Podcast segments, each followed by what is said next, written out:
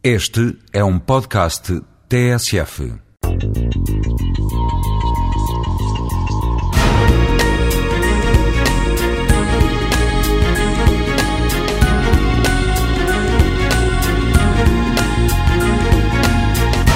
Segundo Alves Correia, o urbanismo é a ciência que estuda o modo de tornar compatíveis entre si os diferentes usos possíveis do território, assegurando a coordenação de todos os interesses que nele interferem.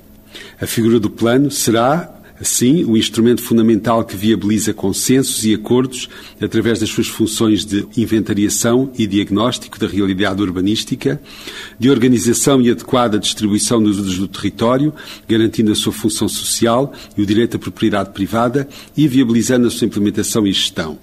Dito desta forma, o plano constituiria o, o instrumento perfeito na articulação dos diversos interesses. Sabemos que está longe de ser assim, dado que regularmente ouvimos críticas e reparos, tanto à ausência do plano como à sua imposição. E, no entanto, também percebemos como muitos planos pensados e desenhados para responder às pressões do rápido crescimento urbano e industrial continuam a ser exemplos de qualidade de vida urbana. Podemos referir entre muitos as cidades-jardins em Inglaterra, o plano de Cerdá em Barcelona ou de Ressano Garcia nas Avenidas Novas em Lisboa. O que vemos em todos eles é uma grande coerência entre objetivos e a sua capacidade de concretização, viabilizados pela existência de um Estado com recursos para tal. A garantia desta coerência é o grande desafio para os planos que desejaríamos.